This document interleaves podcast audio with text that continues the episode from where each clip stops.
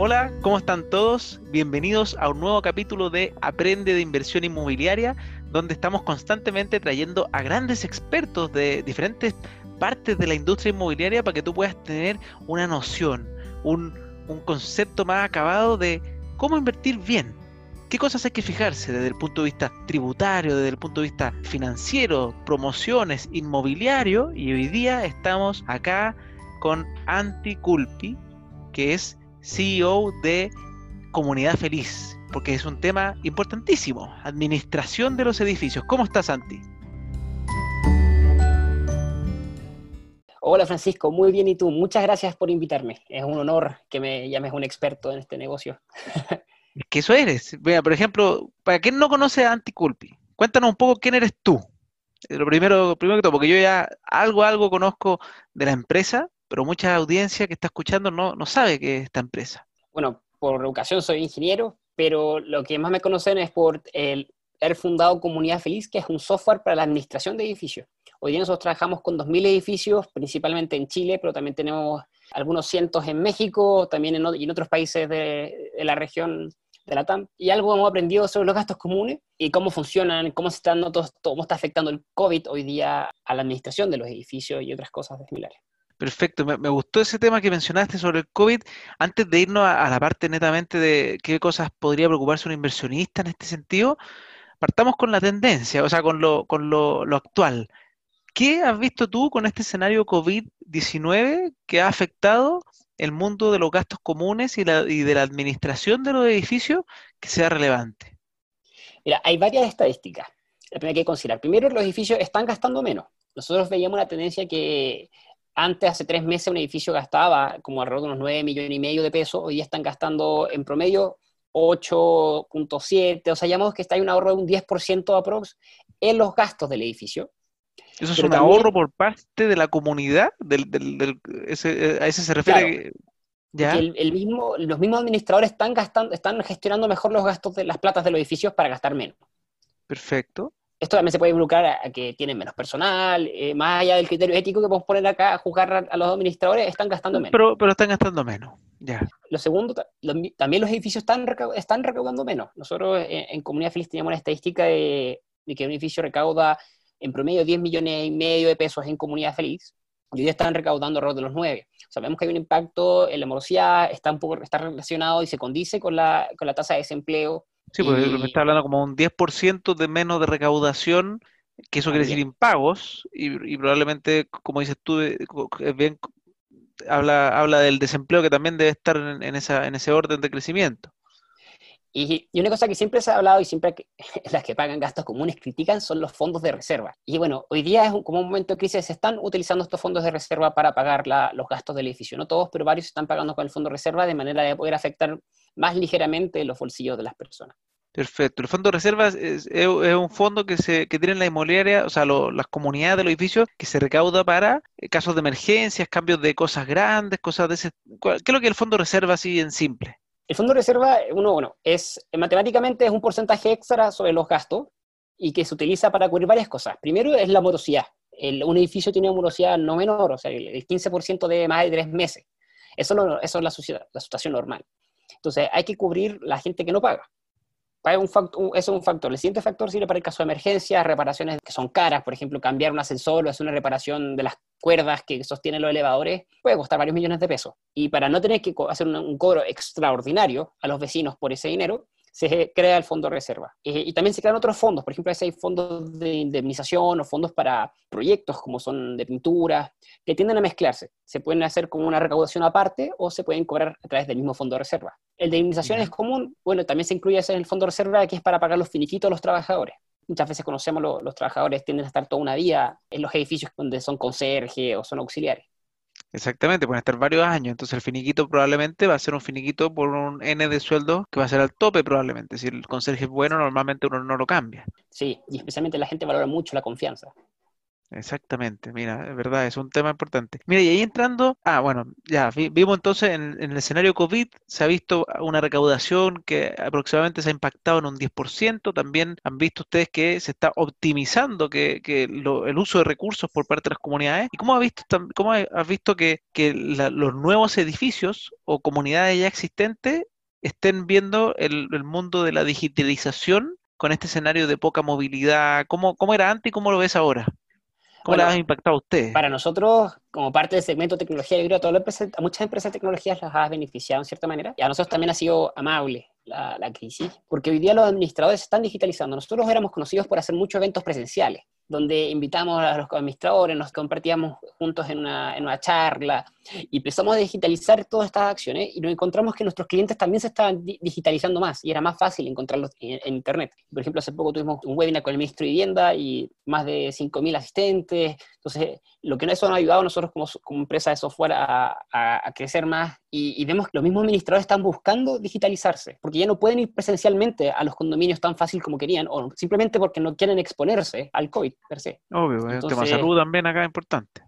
Claro, entonces ahora buscan plataformas para digitalizarse como Comunidad Feliz, donde con un clic mandan todos los estados de cuenta por correo, pueden subir archivos. el último cambio que hicimos para adaptarnos a la crisis fue hacer asambleas en línea conectadas con el módulo de votaciones dentro de nuestra aplicación móvil de manera que las personas puedan eh, votar de las cosas que están sucediendo en el condominio, porque, digamos, partimos con la asamblea y ahora estamos trabajando en las votaciones y es porque... Eso está muy bueno, ¿no? Porque normalmente te invitaban un día específico, una hora específica, la gente que no iba se omitía y a veces uno quiere participar, solamente que esta, exigencia física de estar en, en, cierto día, cierta hora, hacía que mucha gente simplemente dejara las decisiones del edificio en manos de unos pocos y nada más especialmente las personas que son inversionistas, por ejemplo. Esas personas que no... No, eh, no o sea, yo soy inversionista, nunca en mi vida he tomado el tiempo para ir a una asamblea. Especialmente, claro, y aunque te gustaría quizás saber lo que está pasando, por ejemplo, visto, hay edificios que están muy orientados al arriendo, y lo que ellos, lo que para poder facilitar y automatizar más la administración, solicitan que todos los pagos de gastos comunes sean sí o sí online. Y entonces uno como dueño querría ser parte de esas decisiones porque cuando uno compra una propiedad o invierte, eh, quiere que los gastos comunes se mantengan pagados. Obvio, es importante. Y, qué mejor que poder monitorearlo y que, la, y que esa recaudación sea rápida. También te interesa que no se desfonde la comunidad, o sea, poder tener claridad de que el edificio tiene dinero. Porque un edificio que se desfonda significa una inversión, una reinversión muy fuerte, porque imagínate todos cuando compran un departamento se quejan del fondo operacional y por una mala administración se gastan el dinero. Hay muchas razones de cómo se pueden gastar el dinero. La, la primera, la más obvia, es porque hay un hurto. La segunda es que hay una mala gestión o se está recaudando menos de lo, de lo que se gasta. Una de las malas prácticas que nosotros hemos visto a veces en la industria es que se tiende a utilizar mucho el fondo de reserva sin una justificación adecuada. Por ejemplo, usarlo hoy día está bien porque estamos, una, estamos todos... Una pandemia, una crisis. Todo es, claro, y hay problemas, todos tienen problemas económicos, los vecinos, estamos todos trabajando para ello. Pero en situaciones normales no es bueno recurrir al fondo de reserva, y especialmente ya lo límite es peligroso, porque al fin y al cabo, pequeños descansos, eh, pequeños imprevistos te pueden sacar la caja. Y ese dato para un inversionista me parece clave. ¿Qué significa que se, que se te gaste el fondo de reserva de un, edificio? ¿Qué implica para una persona, para un comprador? Para, es que tú, por ejemplo, yo como inversionista tendría que poner yo otro, otro monto para, para este, este edificio, porque me imagino que a la renatera no se le cobra el fondo de reserva. Realmente cuando estas cosas se detonan son situaciones catastróficas, porque ¿cómo la gente se da cuenta? Se corta la luz, se corta el agua, entonces hay deudas con, proveedores acumuladas. Y eso significa que el edificio, aparte ya venía con, tú, con monto cero, el, monto cero pasó hace un mes o dos meses. Y el edificio en general gasta en promedio unos 10 millones de pesos, como hablábamos antes. Entonces se acumula uno o dos meses de gastos comunes, todos sabemos que un gasto, un, no sé, pueden dar como las 100 lucas, 80 lucas promedio. Si tienes un, está en un lugar más, más boutique más acomodado, va subiendo varias veces. Y eso hay que reponerlo, hay, que hacer un plan. Entonces después se hace una reunión de emergencias, probablemente se cambia la administración del edificio, tanto los comités como los administradores. Hay que definir una recapitalización, por así decirlo, del, del edificio. ¿Cómo nosotros aportamos de nuevo para, bueno, uno hay que repactar todas las deudas con los proveedores para que se puedan pagar. Por ejemplo, ir a, la empresa de gas, para el agua caliente, las calderas, mira, sabemos que tenemos 3 millones de pesos, que gastan más o menos como un millón y medio, un millón y medio mensual los condominios, algunos más que otros y te lo pago, no sé, en 12 cuotas. Y así varias las que no se puede, pero también están los trabajadores. Y eso hay que pagarle, quizás ya se les dé un Hay que pagarle. Y entonces hay que recapitalizar y juntar todo ese dinero rápido. Y es complejo. porque hay que poner a cientos de personas de acuerdo, hay ciertas personas que tienen más voluntad que otras para, bueno, y disponibilidad. Yo creo que si todos tuviéramos dinero de sobra, quizás sería más fácil estas conversaciones.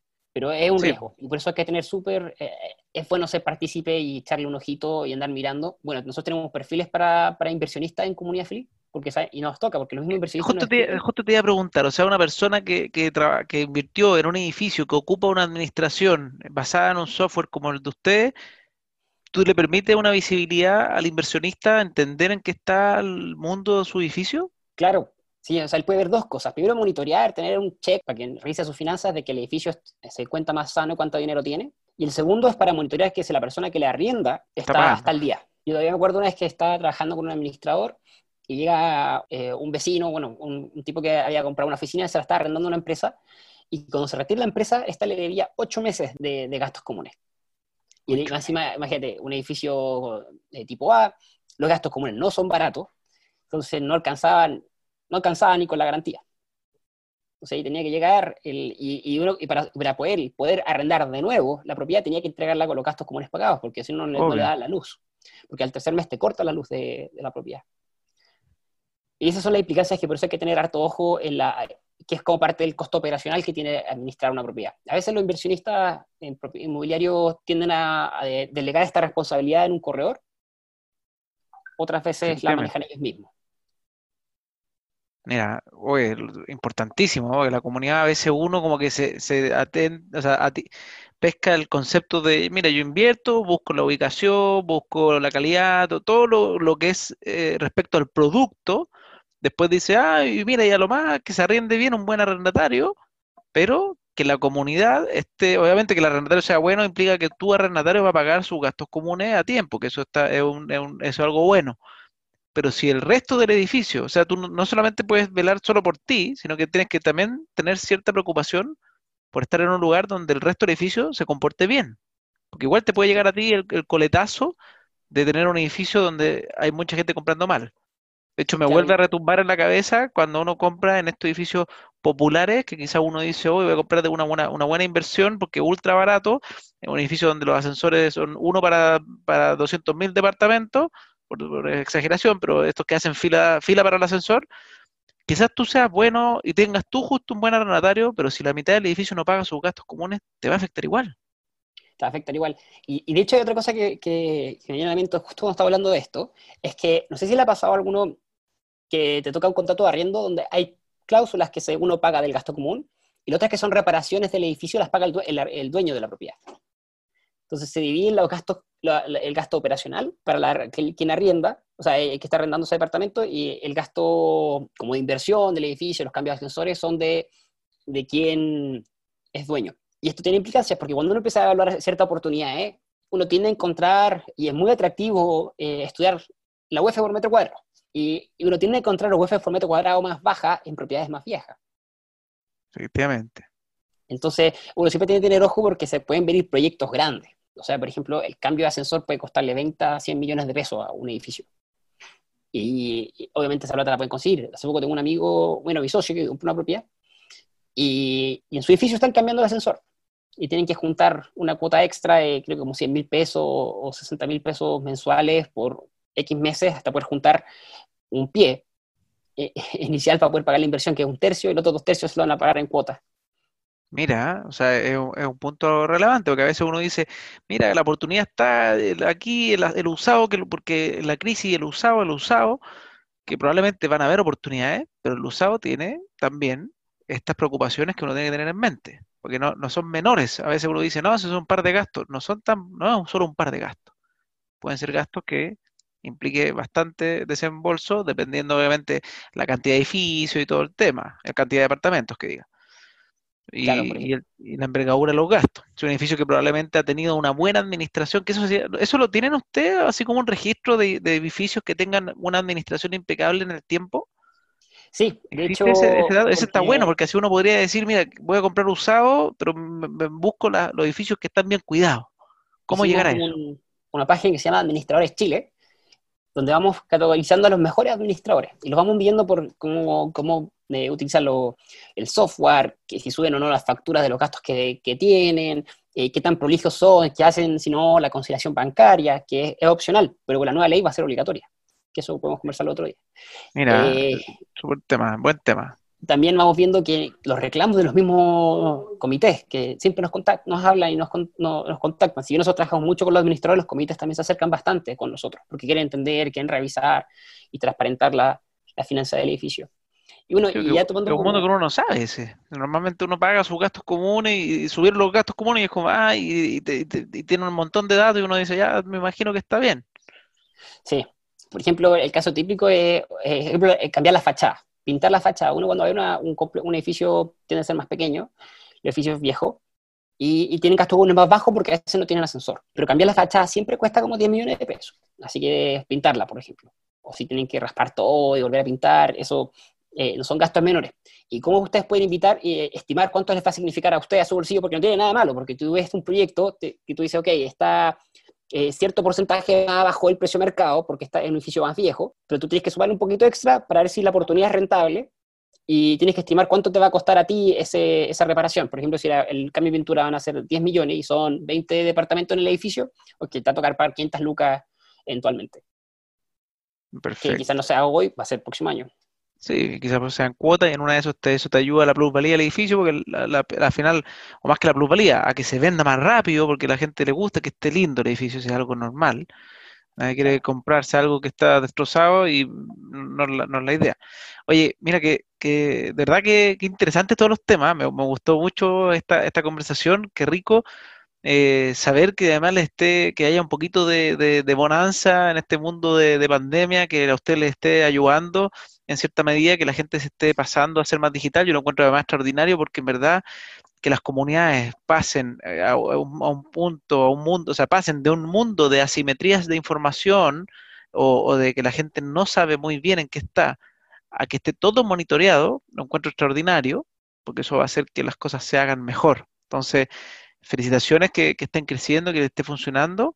Eh, y, Anti, muchas, muchas gracias por, participar de, este podcast. Espero que la gente haya aprendido más de, la importancia, las implicancias que, tiene tener una, administración, primero que todo, buena y también controlada. Ambas cosas son importantes. El control viene no no hermano de, controlar por controlar, sino que es control para saber que se están haciendo las cosas bien. Así que bueno, muchas gracias Francisco por la oportunidad. Yo quería dar un último tip. Algo adelanté que un edificio gasta promedio 10 millones de pesos. Entonces, cuando ustedes vayan a comprar y les digan cuánto es el, el gasto del edificio, o sea, de gastos comunes por metro cuadrado, no les crean tanto, porque los gastos por metro cuadrado varían muchísimo dependiendo del edificio. Pero una cosa que yo me he dado cuenta es que los gastos por edificio son más o menos parecidos, el edificio entero. Entonces, si el promedio gasta 10 millones, imagínense un edificio normal, con ascensores normales y, y todo muy tranquilo. Entonces, ¿cómo pueden ver ustedes eh, pequeñas señales que eh, el gasto común va a ser más alto que lo normal. Por ejemplo, si tiene un acceso, súmale, o un segundo acceso adicional, con, donde hay personas que vigilan, tienes que sumarle dos millones y medio de pesos por turno. O sea, si tienen ese acceso dos personas, ese acceso cuesta cinco palos. Entonces, si ya tu gasto común promedio era, 10, ahora con este otro acceso va a costar 15 el gasto del edificio. Si tiene piscina o si tiene varias torres pequeñas y con más ascensores de lo normal, tienes que sumarle como un millón de pesos más por ascensor, o medio millón para, los temas de mantenimiento en largo plazo. Y así uno va haciendo una idea y finalmente la clave es dividir por la cantidad de departamentos. Entonces ahí te da una idea más precisa de, del gasto. Si tú estimaste que tiene dos accesos, que no es normal, es normal tener, tener uno, tu gasto un promedio va a ser de 15, de 2, y medio, probablemente 13. en, vez, de tener 10, que sería como el estándar, va a tener 2 y medio, y si el edificio tiene 200 departamentos, uno pesca los 12 millones y medio dividido en los 200 y más o menos va a tener una, cierta lógica lo que uno esté calculando. porque ese, también es una duda que siempre tienen nuestros clientes y, uno normalmente responde con los estándares de industrias que tienden a ser entre los 1200 a los 1800, antes hasta los 1500, pero van ellos subiendo con el tiempo. Pero la verdad es que eh, distan de mucho de varios de, de un edificio a otro, porque obviamente me imagino, como dices tú, la cantidad de departamentos, un edificio es más boutique tiene menos de 100 departamentos o un edificio más masivo y tiene 300 departamentos, obviamente el gasto común, eh, ahí me está respondiendo también, eh, tiende a no crecer, no, crece al triple, no porque tenga tres veces más departamentos va a tener triple gastos comunes, sino que al revés, los gastos tienden a ser medio estándar, pueden aumentar un poco, pero no aumentan, pero la cantidad, de, el N es importantísimo entonces. El N es súper importante. Yo, bueno, eh, para evaluar una inversión me preocuparía que tenga una cantidad razonable de departamento. Si es para vivir, ya otra, son otras preguntas que uno tiene que ir evaluando. Es que ahí ya empieza el gusto a entrar en juego. Y en el gusto no hay muchas cosas escritas. Así que cada uno te va a decir cómo le gustaría su departamento. Así es. Oye, ya pues Anti, de verdad, muchas gracias por esta entrevista espectacular, un tema que para mí de verdad desconocía. Yo siempre estoy metido en el mundo de inversiones, sé que las administraciones son importantes, pero no es un tema que yo me hubiera metido a hacer un doble clic. Así que muchas gracias por toda esta información. Espero que hagamos más capítulos porque hay hartas cosas que se me quedaron en el tintero, pero para no extendernos, lo dejo hasta aquí. Así que eso, muchas gracias. A ti, muchas gracias. Hasta luego.